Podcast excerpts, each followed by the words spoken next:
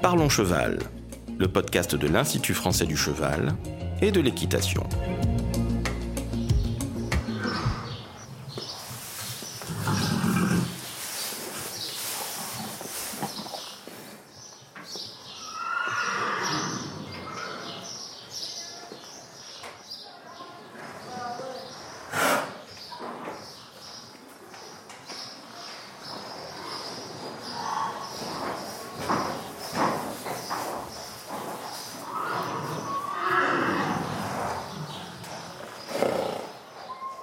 Bonjour, je suis Laurent Vigneault de l'Institut français du cheval et de l'équitation et aujourd'hui je reçois Pauline Doliger, ingénieure développement à l'IFCE, qui nous parle des bonnes pratiques de l'alimentation équine. Alors là, on vous parle du cheval au travail. Alors Pauline, quels sont les grands principes de l'ingestion et de la digestion chez le cheval? Alors là, on est bien d'accord que je vais parler euh, uniquement du, cheval euh, au box.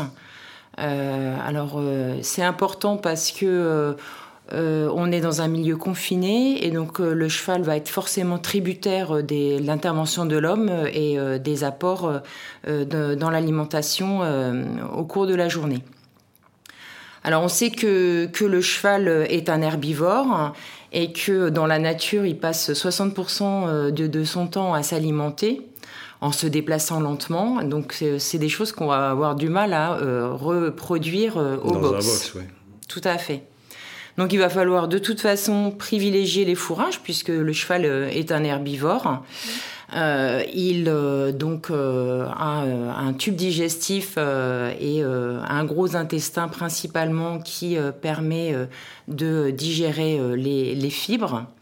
Et donc on va l'objectif c'est d'apporter une ration adaptée euh, qui va permettre de réaliser les performances attendues. Hein. Donc les performances attendues, c'est l'utilisation sportive qu'on va en faire, euh, euh, l'utilisation peut-être en tant que cheval d'instruction ou cheval de compétition, et qui va permettre aussi de contribuer au bien-être et au maintien de sa santé au box.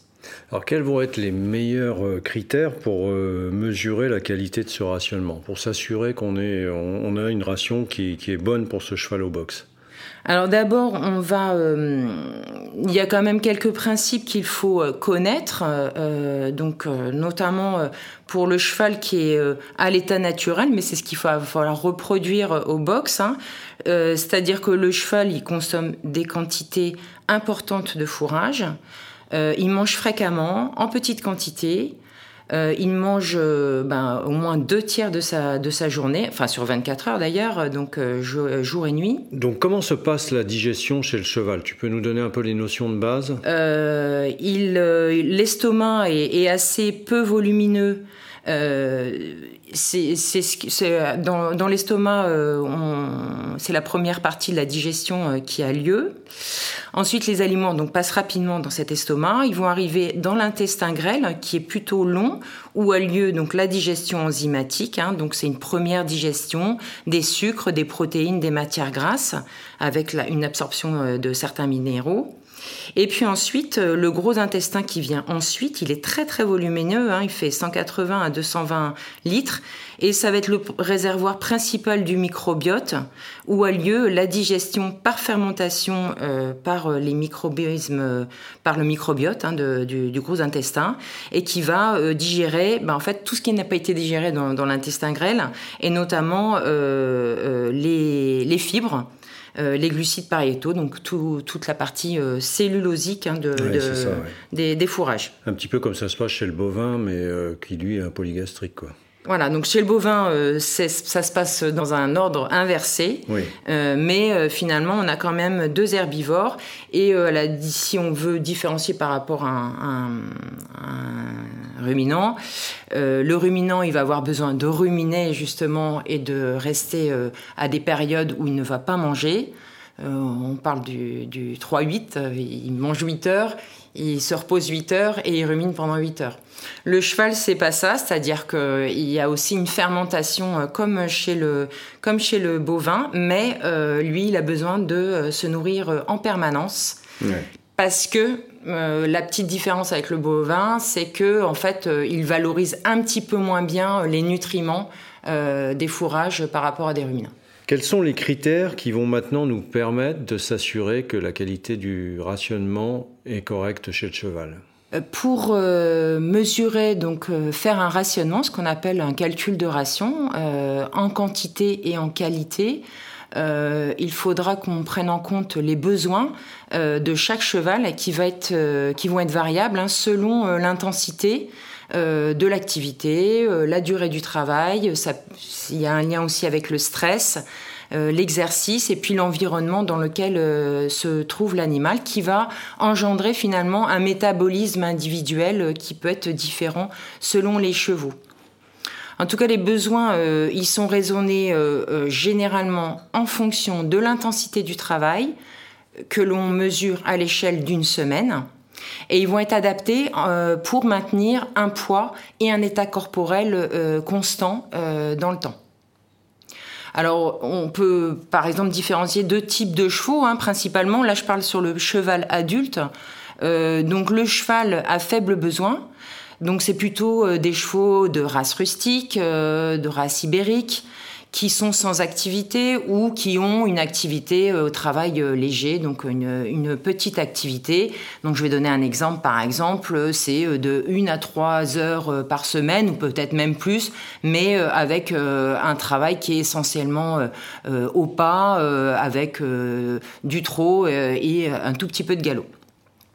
Et puis à l'inverse, on va avoir le cheval à fort besoin, donc c'est notamment euh, les races de sang, le cheval en croissance. Donc euh, pour les chevaux de sel, ça va être des chevaux euh, de moins de 6 ans qui travaillent.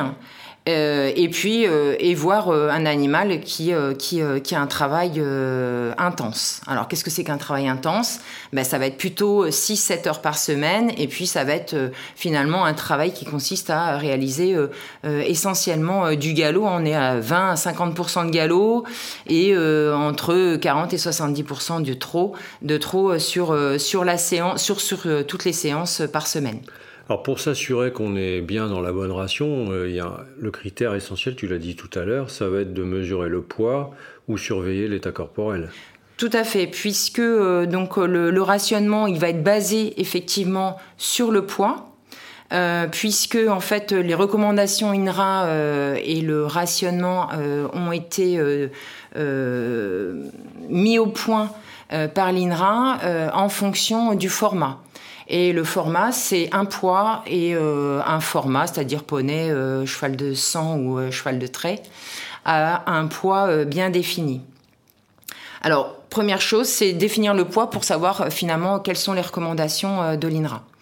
Donc, pour définir le poids, soit on a une balance, donc ça c'est facile, on pèse son cheval régulièrement soit on n'a pas de balance et donc du coup on va utiliser euh, euh, des, méthodes plus, plus faciles, euh, c'est-à-dire une estimation à partir d'une mesure d'un périmètre thoracique et d'une toise qui en fait vont permettre de, par l'intermédiaire d'une équation d'obtenir le poids du cheval.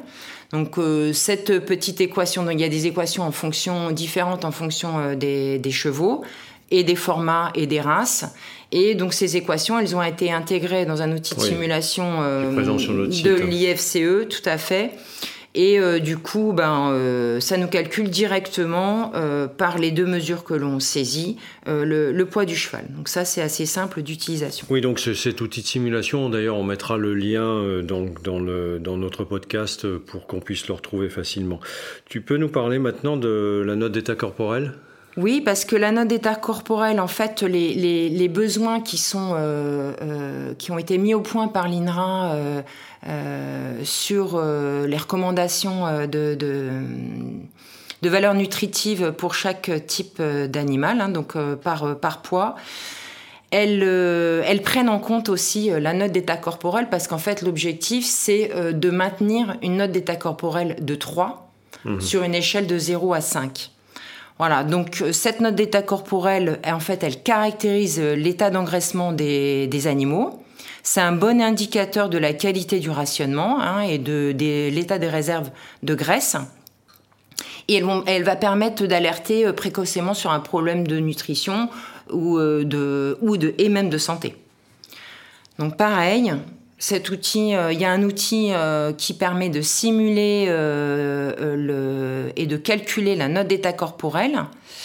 Pareil, avec en saisissant des critères simples de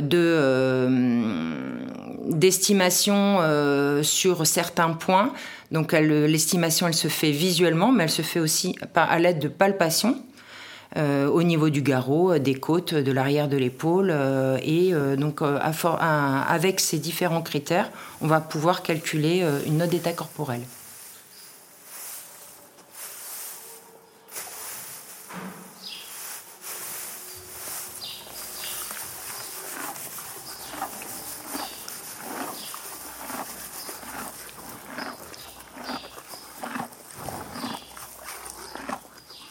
Alors, je te propose maintenant qu'on rentre dans la ration directement. Alors, tu l'as dit tout à l'heure, le cheval est un herbivore, euh, le fourrage est fondamental dans la, ration.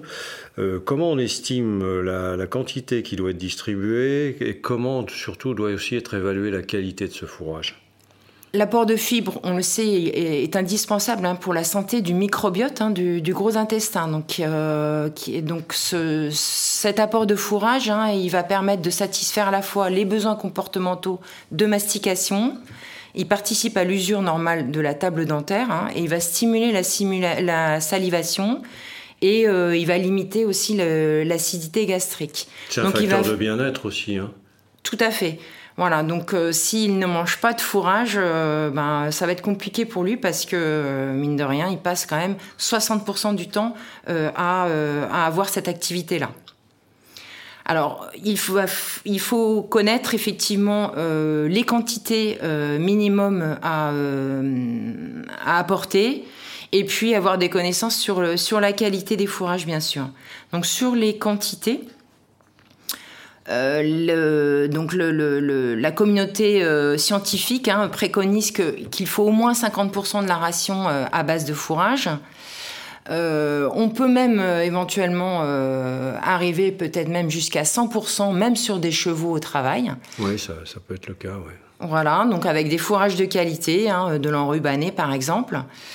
Euh, et que euh, on sait qu'il ne faudra pas descendre en dessous euh, d'une quantité minimale de 1,5% du poids. Donc ça, ça se calcule. Par exemple, j'ai un cheval de 600 kg, 1,5% de son poids. Alors c'est en matière sèche. Hein. Donc 600 kg, je multiplie par 1,5%, ça fait 9 kg de foin, mais c'est bien en matière sèche. On divise par le taux de matière sèche et en gros, euh, ça fait 10,5 euh, kg de fourrage brut à distribuer sur une journée. Donc peut-être en plusieurs fois. Alors on reparlera tout à l'heure de la distribution pour savoir effectivement comment on estime cette quantité. Donc là, on part sur 1,5%. Euh, d'autres scientifiques parlent de 2%, sauf que on sait très bien que si on peut augmenter la quantité de fourrage, cependant pour des chevaux à faible besoin, on va arriver sur euh, peut-être euh, de l'embonpoint ou, euh, ou, de l'engraissement. donc, du coup, si on veut faire du rationnement, et là je parle bien de rationnement, on est plutôt autour de 1,5. Alors, au-delà de cette quantité, ça va dépendre aussi de la valeur alimentaire de ce fourrage. Voilà, donc tout va dépendre effectivement de, la valeur nutritive hein, des fourrages. Donc on a plusieurs types de fourrage. On va avoir euh, des fourrages euh, tels que euh, du foin. Donc le foin, c'est donc un fourrage à base d'espèces qui sont récoltées dans une prairie, hein, qu'elles soient naturelles ou temporaires d'ailleurs. En fonction de la, de la, date de récolte, on va avoir des fourrages qui sont plus ou moins riches en valeur nutritive. Donc un foin récolté tôt en saison, c'est-à-dire euh, mi-mai, euh, début juin, va avoir des valeurs nutritives, que, que ce soit euh, en, énergie, donc j'en ai pas parlé effectivement, que l'on mesure en UFC, en unité fourrage cheval, ou en protéines que l'on mesure en MADC, matière azotée digestible cheval. Donc pour un fourrage qui est récolté tôt, on va avoir des valeurs élevées. Et euh, pour un fourrage qui va être récolté tard, par exemple fin juin, début juillet, on va avoir donc un stade végétatif plus, euh, plus avancées. Donc, euh, des, les graminées sont épiées et du coup, la valeur alimentaire est plus faible. Oui, on va dire qu'on a plus de tiges que de feuilles, donc on perd de la valeur alimentaire. Voilà, finalement, on a une teneur en cellulose et en lignine, en parois de végétales, qui sont en partie digérés dans le gros intestin, mais pas tous. Et du coup, c'est ce qui induit euh, une diminution de la valeur alimentaire du fourrage. Et on peut avoir quelques actions pour euh, améliorer la qualité euh, de ces fourrages? Alors, euh, bah une fois qu'il est récolté, ça va être compliqué. après, on peut avoir. après, ce qui est intéressant, c'est aussi de mesurer la qualité sanitaire du fourrage. C'est ça, oui. Voilà, donc sur la qualité sanitaire, on pourra avoir des actions, mais pas sur la valeur alimentaire en fait brute du fourrage.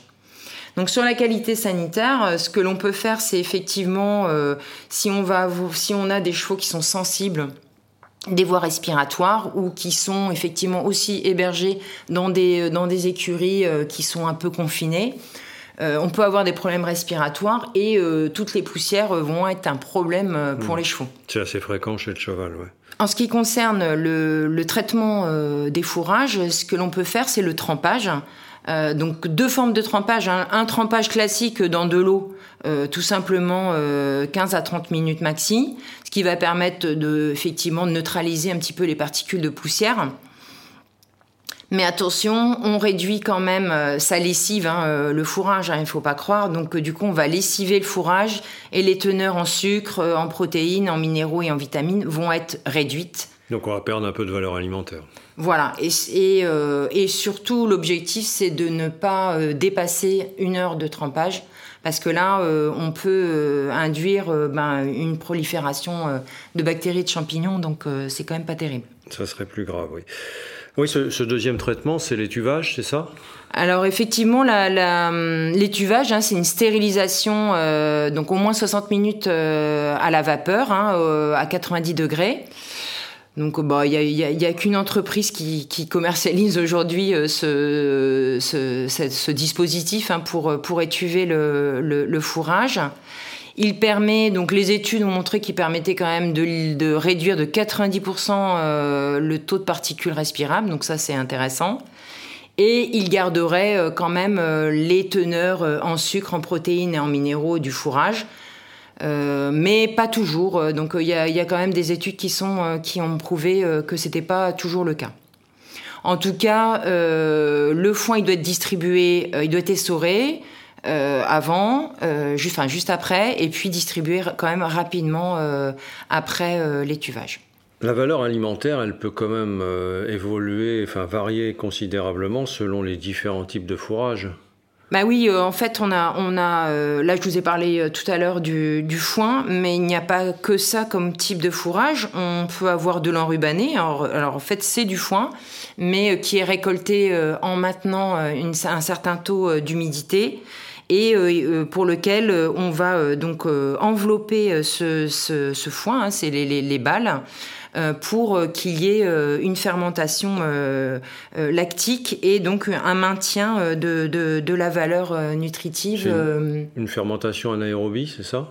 Voilà, donc il faut que le, les balles restent bien fermées hermétiquement, sans ouverture de, de, de, ces bâches plastiques, pour qu'elles puissent se conserver et en qualité, voilà, au niveau au niveau sanitaire et au niveau valeur alimentaire. C'est une technique qui nous vient du bovin et qui est de plus en plus fréquente chez le cheval, ça, non? Non, euh, c'est une technique de, de, de conservation euh, de, des fourrages. Euh, les anglo-saxons, euh, si on va en Angleterre ou en Irlande, euh, ils utilisent de l'enrubané depuis très longtemps, mais d'ailleurs nous aussi, hein, on l'utilise.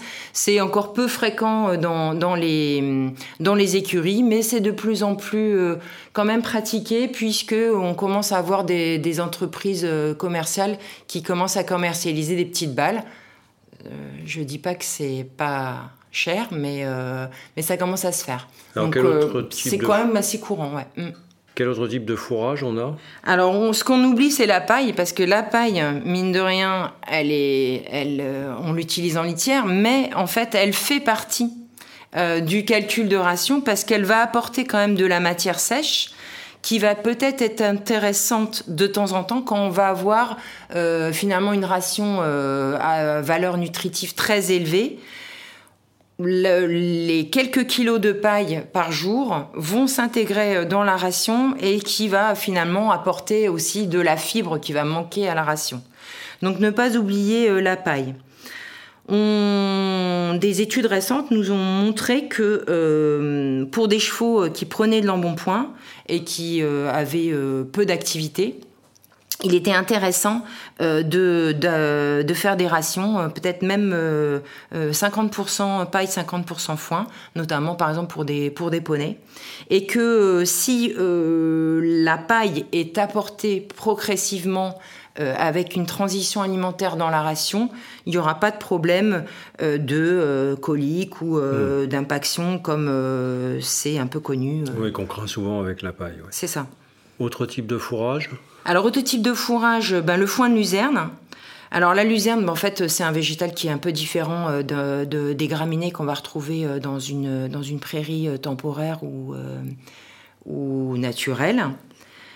La luzerne, elle a la caractéristique, c'est une légumineuse, elle est très riche en protéines. Donc on va plutôt la favor, enfin on va plutôt la réserver aux chevaux à fort besoin. Euh, donc euh, plutôt des chevaux euh, au travail et en croissance par exemple, ou peut-être des chevaux qui sont à la reproduction. pour le cheval au box au travail, bah, les chevaux qui sont avec un travail intense par exemple et qui vont avoir besoin d'un apport protéique assez important. Aussi, on peut l'apporter aussi aux chevaux euh, qui sont euh, sujets euh, aux ulcères, puisqu'en fait, on sait qu'il a un pouvoir tampon qui va permettre donc de d'éviter d'avoir une acidité trop importante dans le dans le tube digestif, notamment avec des rations qui sont très riches en énergie pour ces chevaux à, à très fort besoin. Ah oui, un moyen intéressant.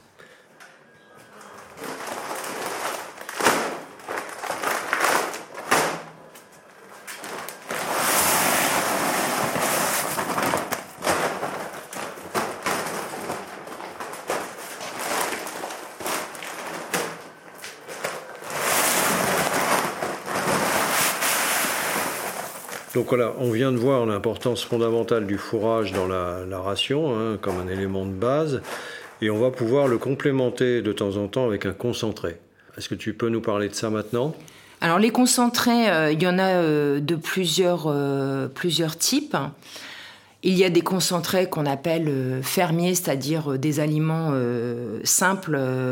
c'est généralement des céréales, hein, de l'orge, de l'avoine du maïs, euh, voilà. Et, euh, donc ça, c'est des céréales. Il y a des graines de lumineuses que l'on donne aussi en, tant, que concentré dans l'alimentation du cheval. Hein. Ça peut être de la févrole, du lupin, du pois. Des sous-produits de culture, c'est des sous-produits oléagineux comme des tourteaux de soja, des tourteaux de lin ou de tournesol qui vont être très riches en protéines et en acides gras euh, essentiels. Et puis euh, des, coproduits qui peuvent être par exemple la, pulpe de betterave. Donc tout ça, ce sont euh, des aliments simples. Et puis on a les aliments du commerce. Hein. ce sont donc les industriels fournisseurs d'aliments du bétail vont produire des aliments concentrés qui vont être de trois grands types hein, principalement, des aliments complémentaires de céréales qui vont être euh, plutôt riches en protéines qui vont, euh, et en calcium pour euh, finalement complémenter une ration à base de céréales dont je vous ai parlé tout à l'heure. Le deuxième, c'est un aliment complémentaire de fourrage. Donc là, on est plutôt sur un aliment riche en énergie et en protéines. Donc dedans, en fait, on, retrouve des céréales qui va plutôt complémenter une ration à base de fourrage principal. Et puis le troisième aliment que l'on retrouve dans le commerce, c'est l'aliment à, base de fourrage, qui est euh, finalement euh, un foin euh, qui a été broyé, qui est à base de graminées ou de légumineuses, et qui peut remplacer en partie le fourrage. Alors cette quantité de concentré qu'on va amener, quelle que soit sa forme, elle va dépendre de, de quel facteur? Alors bien sûr, on a dit tout à l'heure que le rationnement il est basé sur le fourrage, et ensuite, on va apporter le complément, euh, un complément si nécessaire, euh, en fonction euh, de l'apport du fourrage principal. Le, concentré, c'est pas une obligation. Non. Il faut bien qu'on le rappelle. Oui, le, cheval est un herbivore et l'apport de fourrage doit être principal. Et euh, le concentré, il vient là juste pour euh, apporter euh, le manque, soit en énergie, soit en protéines, à la ration qui est à base de fourrage. Et ce manque, il va dépendre en partie de soit de la qualité du fourrage, soit de l'activité du cheval, c'est ça? Alors, il dépend en fait principalement de la qualité, de la valeur nutritive du fourrage. Et ça, cette valeur nutritive, on l'estime comment? La valeur nutritive, donc, elle s'estime en énergie, donc en unité fourrage cheval, en protéines, en matière azotée digestible cheval, et ensuite, on va avoir les teneurs en minéraux, en calcium, en phosphore, et puis après d'autres euh, macro-éléments comme le magnésium, euh, le potassium, le sodium, et puis des oligo-éléments, le fer, le zinc, euh, le cuivre, le sélénium. Alors pour analyser le fourrage, on fait un prélèvement dans la balle et euh, on peut l'envoyer à un laboratoire qui va euh, donc analyser, mesurer les teneurs dans les différents critères nutritifs et apporter donc des valeurs nutritives par kilo de matière sèche pour un fourrage. Donc c'est essentiel si on veut faire du rationnement de faire d'abord une analyse du fourrage principal puisqu'en fait, si j'analyse pas 80% euh, de la ration, finalement, je ne peux pas faire de Je crois que c'est très important de bien comprendre ça. D'autant que les concentrés sont de plus en plus chers et il faut effectivement savoir euh, quelle quantité on a besoin effectivement. Alors justement, tu parlais tout à l'heure de, quatre grands types de, concentrés. Est-ce qu'ils ont des valeurs alimentaires distinctes? Alors tout à l'heure, j'ai parlé euh, des, des, concentrés de base, c'est-à-dire les céréales.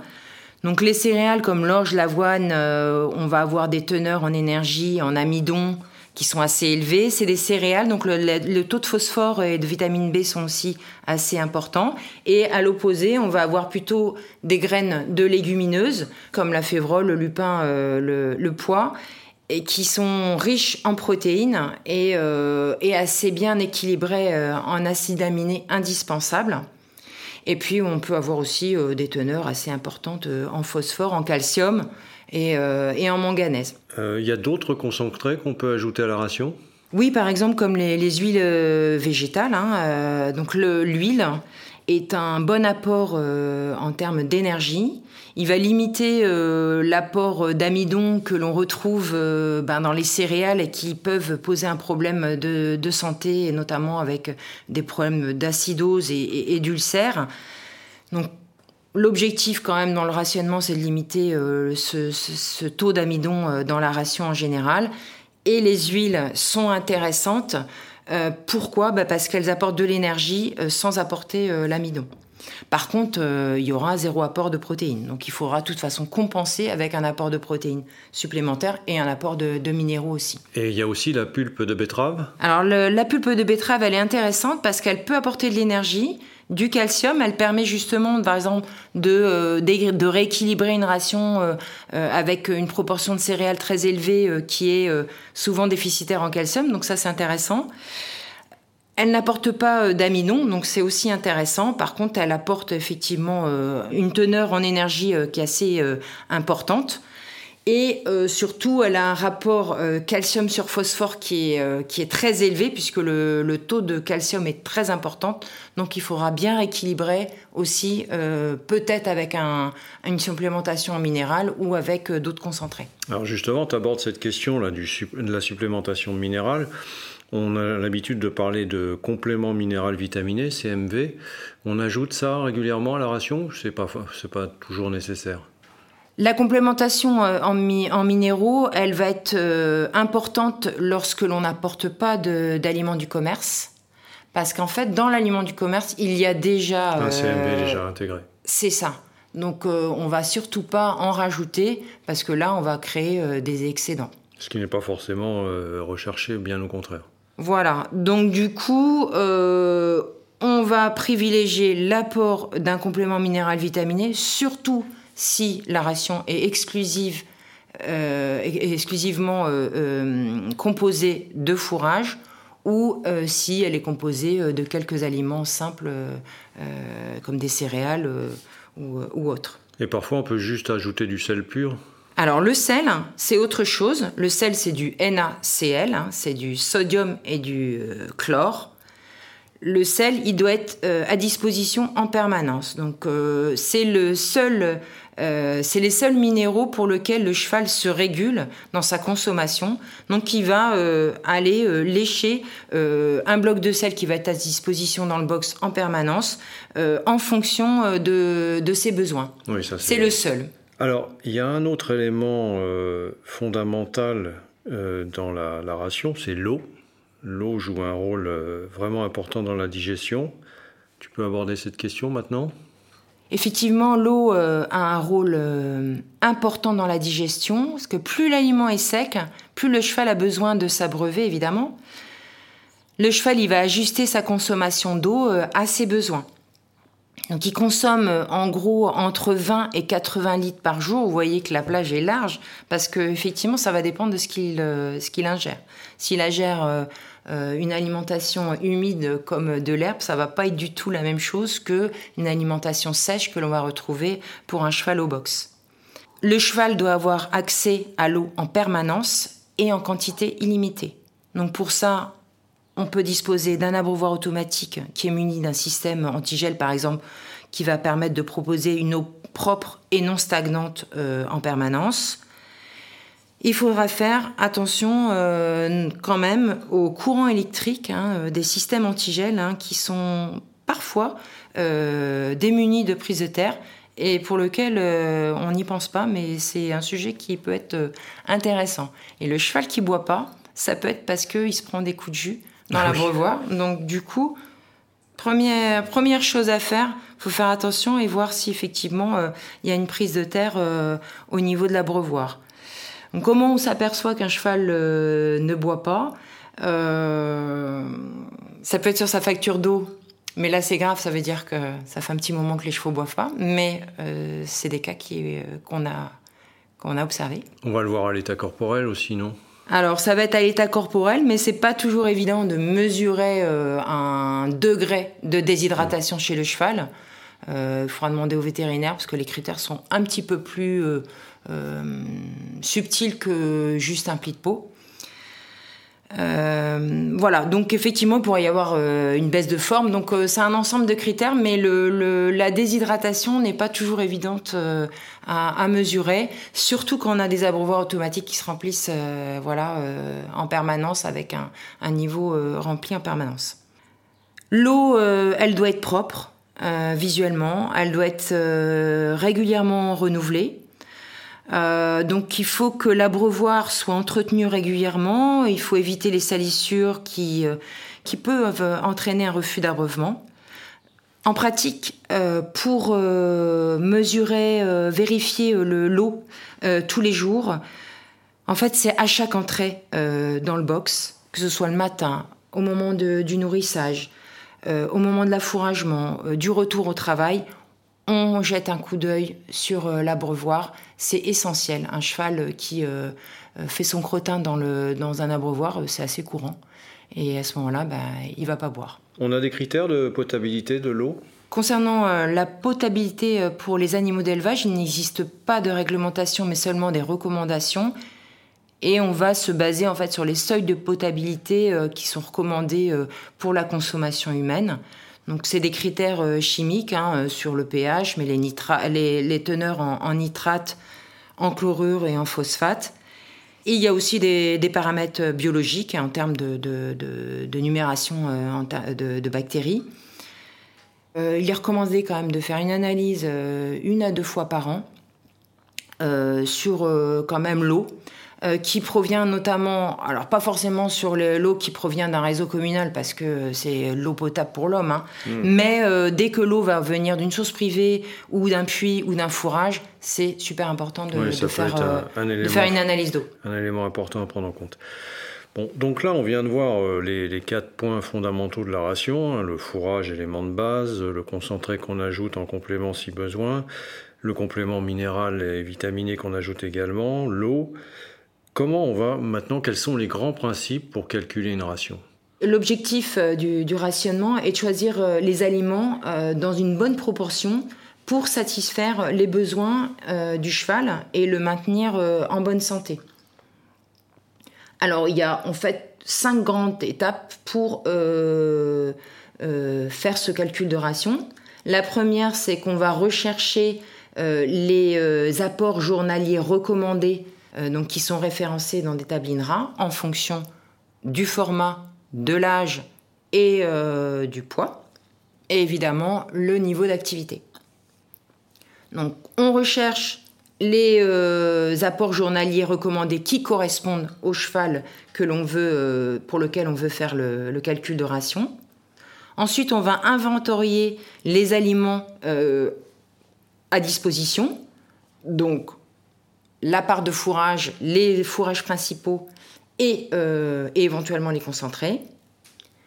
La quantité euh, du fourrage principal doit correspondre à 60% euh, de la capacité d'ingestion. En fait, c'est la quantité euh, de matière sèche totale que le cheval est capable d'ingérer par jour.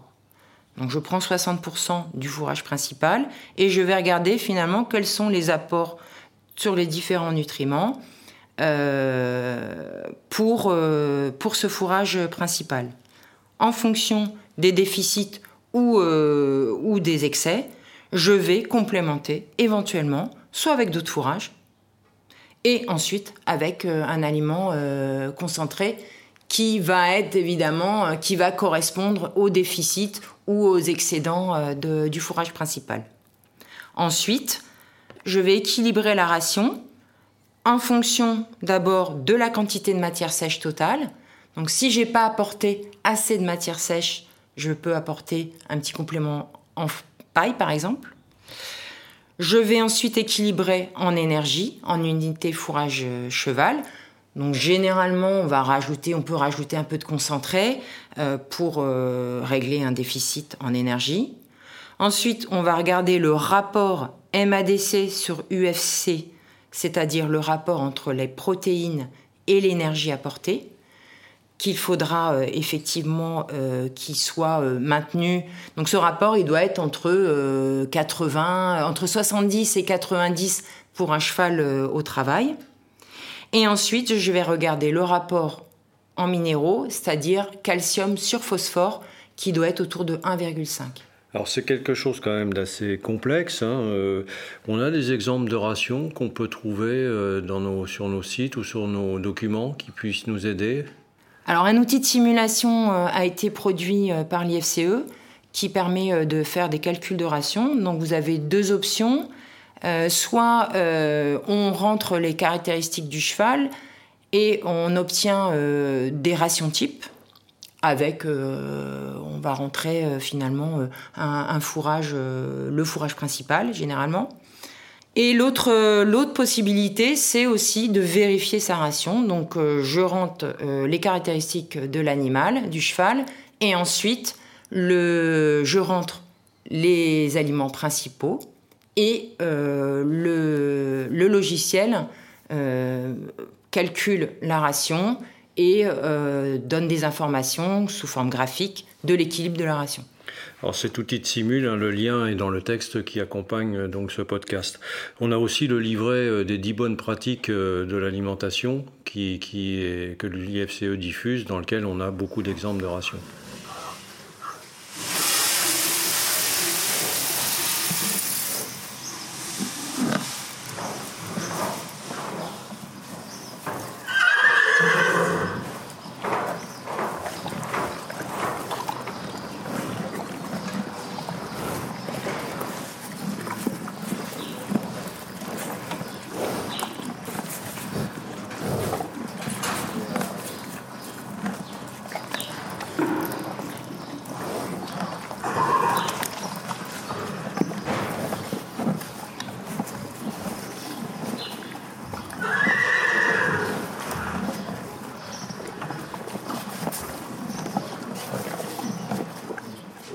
On vient de voir maintenant comment on calcule cette ration. Euh, il y a quand même encore un élément important euh, dans cette alimentation, c'est la distribution de l'aliment. Quels sont les facteurs importants? Alors on peut, on va différencier la distribution des fourrages de la distribution des concentrés. Pour les fourrages, évidemment, l'idéal, un, pour la santé, deux, pour le bien-être du cheval, c'est que euh, le fourrage soit euh, distribué, enfin distribué, non, qu'il soit euh, en permanence à, disposition, tout à fait, du cheval. Ce qui n'est pas toujours le, cas. Mais si possible, on va privilégier voilà, une, disposition en permanence. Sinon, on peut fractionner par des apports plus on sait que le cheval doit manger euh, tout au long de la journée, donc plus on va fractionner, évidemment, plus euh, ça va être intéressant. Par contre, effectivement, ça va demander plus de temps de travail euh, à fractionner les repas, que ce soit en fourrage ou en concentré d'ailleurs. Il ne faut pas oublier que le cheval mange la nuit et qu'il faudra apporter au moins 50% de la part de fourrage le soir pour qu'il puisse manger aussi au cours de la nuit. On peut utiliser des slow feeders, des choses comme ça pour répartir la consommation Trois types de, distribution, euh, on va dire classiques. Hein. Soit on distribue au sol, c'est intéressant parce qu'on a une posture naturelle de l'encolure euh, vers le bas. La distribution est facile. Par contre, il y a euh, du gaspillage, il peut y avoir de la salissure du fourrage, donc ça c'est les, points négatifs. La deuxième possibilité, c'est de mettre le fourrage dans un râtelier. Alors, selon le type de râtelier, ben, on aura des positions euh, qui vont être euh, ou des postures de l'encolure euh, vers le bas qui seront plus ou moins importantes.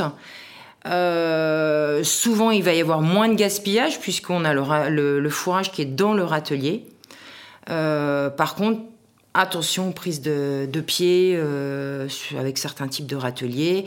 Et puis, euh, bah voilà, il peut y avoir aussi du gaspillage puisque le, cheval aussi est capable de sortir le foin du râtelier pour aller euh, le manger euh, au sol à côté.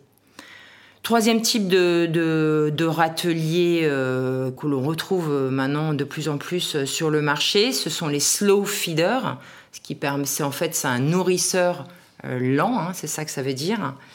Alors c'est quoi en fait? C'est un râtelier sur lequel on va mettre des filets à petite maille qui va euh, en gros empêcher le cheval de prendre des grandes bouchées, hein, tout simplement, et de trier le fourrage, et de prendre des bouchées euh, au fur et à mesure, ce qui va euh, induire un ralentissement de l'ingestion du fourrage, qui va lui permettre finalement de manger plus longtemps et qui va, voilà, pour son bien-être, ça l'occupe.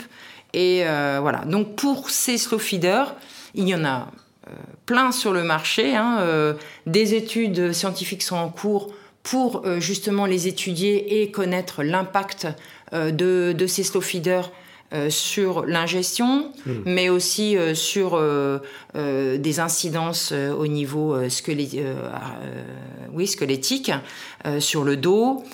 Et puis sur les temps d'alimentation qui vont être engendrés par, par ce dispositif. Donc généralement, on a une ingestion qui est ralentie, qui est plus longue. Le fourrage euh, est maintenu propre quand même, il y a moins de gaspillage. Par contre, il peut y avoir des prises euh, de pied, puisqu'on est avec des filets, donc euh, des chevaux qui sont ferrés, ça peut être embêtant. Il peut y avoir de la préhension qui est tellement difficile qu'il va y avoir des phénomènes de frustration et que le cheval va finir par refuser. C'est d'étudier dans dans ces études de bien-être. Tout à fait. Et puis, euh, et dans ces études de bien-être, il y a aussi, euh, on va étudier aussi le frottement, euh, puisque on sait que le cheval a des fibrilles au niveau des bouts des lèvres, qui va, qui lui permet justement de faire ce tri d'aliments. et on sait que ben, ces frottements par ces filets peuvent éventuellement avoir une incidence aussi. Alors sur le concentré, il y a là aussi des recommandations à faire sur la distribution. Sur les concentrés de préférence, évidemment, en petite quantité à la fois. Donc l'objectif, c'est de limiter euh, les gros repas. Qu'est-ce que c'est qu'un gros repas? C'est 2 euh, kilos de concentré. C'est en gros euh, plus de 4 litres de concentré. voilà, sachant que j'évite de parler en litres puisque les densités des aliments sont différentes. Ils sont variables. Alors pour la distribution, c'est du cheval au box, hein, on est bien d'accord, c'est minimum deux repas par jour. généralement à heure fixe. En simultané pour tous les chevaux, c'est mieux, euh, puisqu'on a, on sait qu'il y a des phénomènes d'excitation et de frustration euh, euh, des autres chevaux qui voient certains se faire distribuer l'aliment. Oui, avec un développement de stéréotypie parfois. Tout à fait. Donc ça, c'est aussi des choses qui sont étudiées à l'heure actuelle.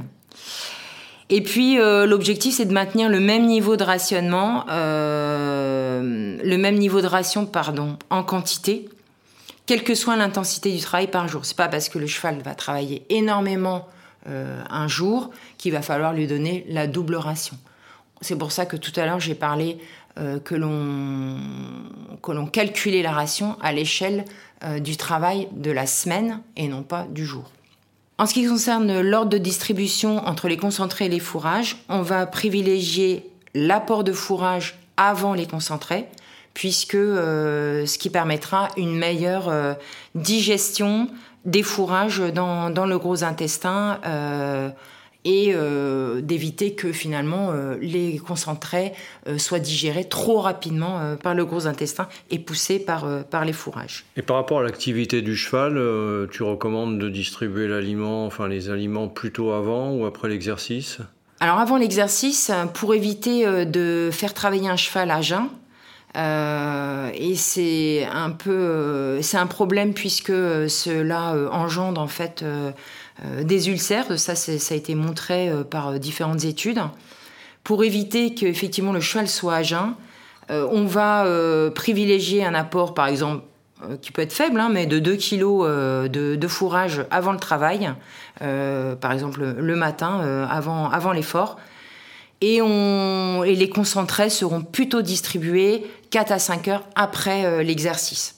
Voilà, c'est ce qu'on c'est ce qu'on privilégie, surtout si l'exercice est intense. Après, sur euh, un exercice euh, quotidien, sur un petit travail, on peut effectivement apporter le concentré très rapidement après l'exercice.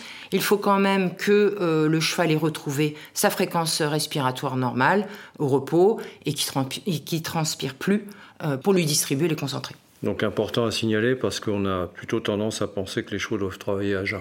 Tout à fait. Donc euh, important, si on peut privilégier au moins un apport de 2 kg de fourrage le matin, même avant le concentré du matin, euh, ça sera effectivement euh, un, un, progrès dans les écuries. Alors justement, dans cette problématique de la distribution, tu as abordé quelques risques alimentaires.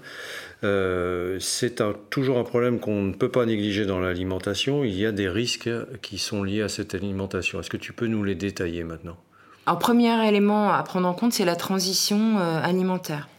On a vu tout à l'heure euh, que le microbiote du gros intestin était adapté finalement à, un type d'aliment et que lorsque l'on change d'aliment, on va perturber en fait ce, ce microbisme euh, qui est assez euh, fragile. Et c'est pourquoi il faut faire une transition euh, alimentaire, même entre deux fourrages. On sait très bien que le microbisme va être différent si le cheval mange de l'herbe ou le cheval mange essentiellement un fourrage sec. On sait très bien que le microbisme est différent. Donc il faut toujours faire une transition alimentaire, que ce soit entre deux fourrages ou avec un nouveau concentré, par exemple ou euh, l'ajout d'huile. Donc on, fera une transition. Le temps d'adaptation, on sait qu'il est entre 10 à 20 jours pour que le microbiote, en fait la population euh, de, bactéries euh, s'adapte à, un nouveau régime.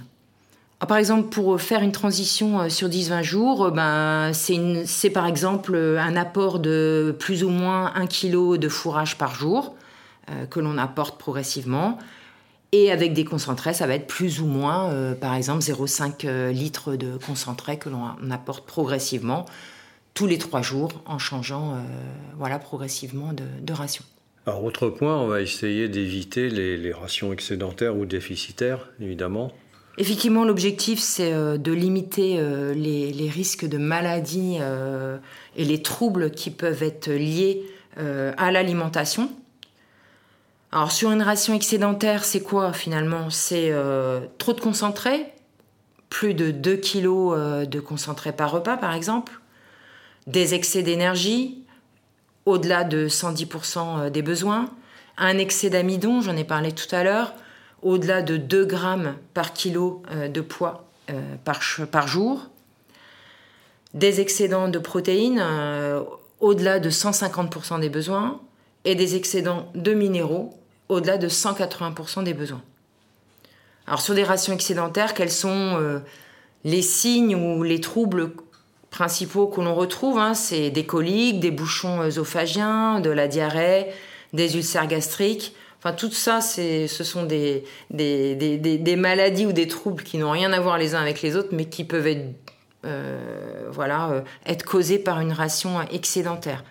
La fourbure, de l'obésité, bien sûr, et puis, il faut pas oublier que c'est une pollution environnementale. Pourquoi? Parce que on apporte euh, une ration excédentaire. finalement, qu'est-ce qui se passe? Le cheval va en rejeter aussi une partie, et finalement, on va rejeter principalement euh, des, émissions de phosphore et d'azote euh, dans le sol ou à travers évidemment les, les effluents. qui ne sont pas nécessaires. Et puis c'est une perte économique. Une perte économique, puisqu'aujourd'hui on sait que les concentrés valent très cher. C'est ça. Et au niveau de la ration déficitaire, quels sont les problèmes engendrés? Une ration déficitaire, ça va être par exemple euh, une quantité de fourrage inférieure à 60% euh, de, la ration, par exemple. Pas de sel à disposition, pas un, accès à l'eau euh, qui est limité. Donc voilà des rations qui peuvent être déficitaires, par exemple. pas de minéraux dans, dans la ration. Donc là aussi, euh, ça peut être des coliques, euh, des coups de sang, euh, des diarrhées, une déshydratation et même des, stéréotypies, notamment avec des quantités de fourrage très faibles. Alors on rappelle que quand on a tous ces signes-là qui doivent alerter, on fait appel à son vétérinaire, non? Tout à fait. Donc première chose, prendre l'avis du vétérinaire. Donc dès que les signes sont... Alors quels sont les signes qui peuvent alerter, hein, pour lesquels on va faire appel au vétérinaire, bien sûr? C'est par exemple le cheval qui refuse 50% de sa ration euh, quotidienne de fourrage. Donc euh, là, il faut se poser quand même des questions. Euh, soit il ne mange pas sa ration de concentré d'une traite, là aussi. Il se jette sur l'eau lorsqu'on lui présente un seau propre d'eau. Là, c'est qu'effectivement, il y a un problème au niveau de l'abreuvoir. Ou il présente des troubles de salivation ou de dentition. Euh, donc ça peut être du rejet des aliments euh, de la bouche ou, euh, d'autres problèmes au moment de l'ingestion. Il y en a d'autres. Hein, le cheval n'a pas produit de crottin, donc ça on va le voir en observant la litière. il n'a pas de produit de crottin pendant une demi-journée, donc là il faut se poser quand même des questions. Il a la diarrhée, il se maintient couché de façon prolongée, ou bah, il présente des signes d'écolique, je l'ai dit tout à l'heure, ou le box, finalement, quand on rentre dedans, euh, il a une odeur euh, nauséabonde ou irritante. Et là, il faut quand même se poser des questions parce que là, on a sûrement un problème de digestion aussi. Alors Pauline, on arrive à la fin de notre entretien. Euh, donc on a vu toutes ces bonnes pratiques de l'alimentation du cheval au box. si on voulait se résumer en quelques grands principes fondamentaux, qu'est-ce que tu pourrais nous dire? D'abord, c'est estimé, on a parlé de la note d'état corporel. Donc c'est estimer régulièrement la note d'état corporel pour pouvoir ajuster la ration euh, au fur et à mesure. Donc la note d'état corporel, ça s'estime en gros euh, tous les mois, tous les deux mois, pour euh, voir s'il y a besoin de faire évoluer la ration. Ok, ça c'est le premier point. Le deuxième point, dans la ration, on a dit de privilégier les fourrages. Donc c'est d'abord au moins 60% de la ration qui doit être constituée, composée de fourrage. Ensuite, le troisième point, choisir le concentré en fonction de la qualité du fourrage, d'où l'intérêt de faire une analyse. Mhm. Et d'utiliser un fourrage dont la qualité euh, va être en relation avec les besoins du cheval. un fourrage de très bonne qualité nutritive pour les chevaux à fort besoin, travail intense, croissance. Un, un fourrage plus fibreux pour les chevaux euh, à, l'entretien ou à faible besoin ou qui ont euh, un travail modéré. Ensuite, on vérifie la qualité de l'eau. Voilà, vérifier la qualité de l'eau, euh, que le cheval boit bien. Donc, essayer de trouver des critères qui vont me permettre de, dire que oui, le cheval consomme de l'eau et, en, et, et en quantité. Et un dernier point, donc? Sur la distribution, c'est effectivement d'apporter toujours des petites quantités, notamment de concentré, donc fractionner les repas au maximum, apporter le fourrage soit de façon en permanence dans le box si possible, et sinon de façon fractionnée, au moins deux à trois ou quatre fois dans la journée. Ne pas oublier l'apport de fourrage pour la nuit. Et pour le dernier point, c'est de recalculer les rations ben, au bout d'un certain temps pour éviter les excès et les déficits. Tout ça, ça se mesure évidemment en fonction de la forme du cheval, de son état corporel et, euh, et aussi de la qualité des fourrages, puisqu'on sait qu'on peut avoir euh, des approvisionnements différents et qu'il va falloir refaire les rations, euh, effectivement recalculer les rations en fonction du fourrage principal. Très bien. Donc on rappelle que tous ces points que tu viens d'aborder sont dans un livret euh, qui concerne les 10 bonnes pratiques pour nourrir un cheval au box, hein, qui, sera, qui est en lien donc, dans le, texte du podcast. Et euh, on peut évidemment euh, retrouver aussi tous ces outils sur notre site pour avoir plus d'informations. Merci Pauline. Merci, au revoir. Si vous souhaitez en savoir plus sur le sujet, rendez-vous dans la description du podcast où vous trouverez des liens utiles vers notre site internet equipedia.ifce.fr. Vous pouvez aussi nous rejoindre sur notre groupe Facebook Equipedia Science et Innovation Equine pour plus de contenu. Pour ne manquer aucun épisode, abonnez-vous, partagez, commentez et n'hésitez pas à laisser 5 étoiles sur Apple Podcast et Spotify. A très vite pour un nouvel épisode.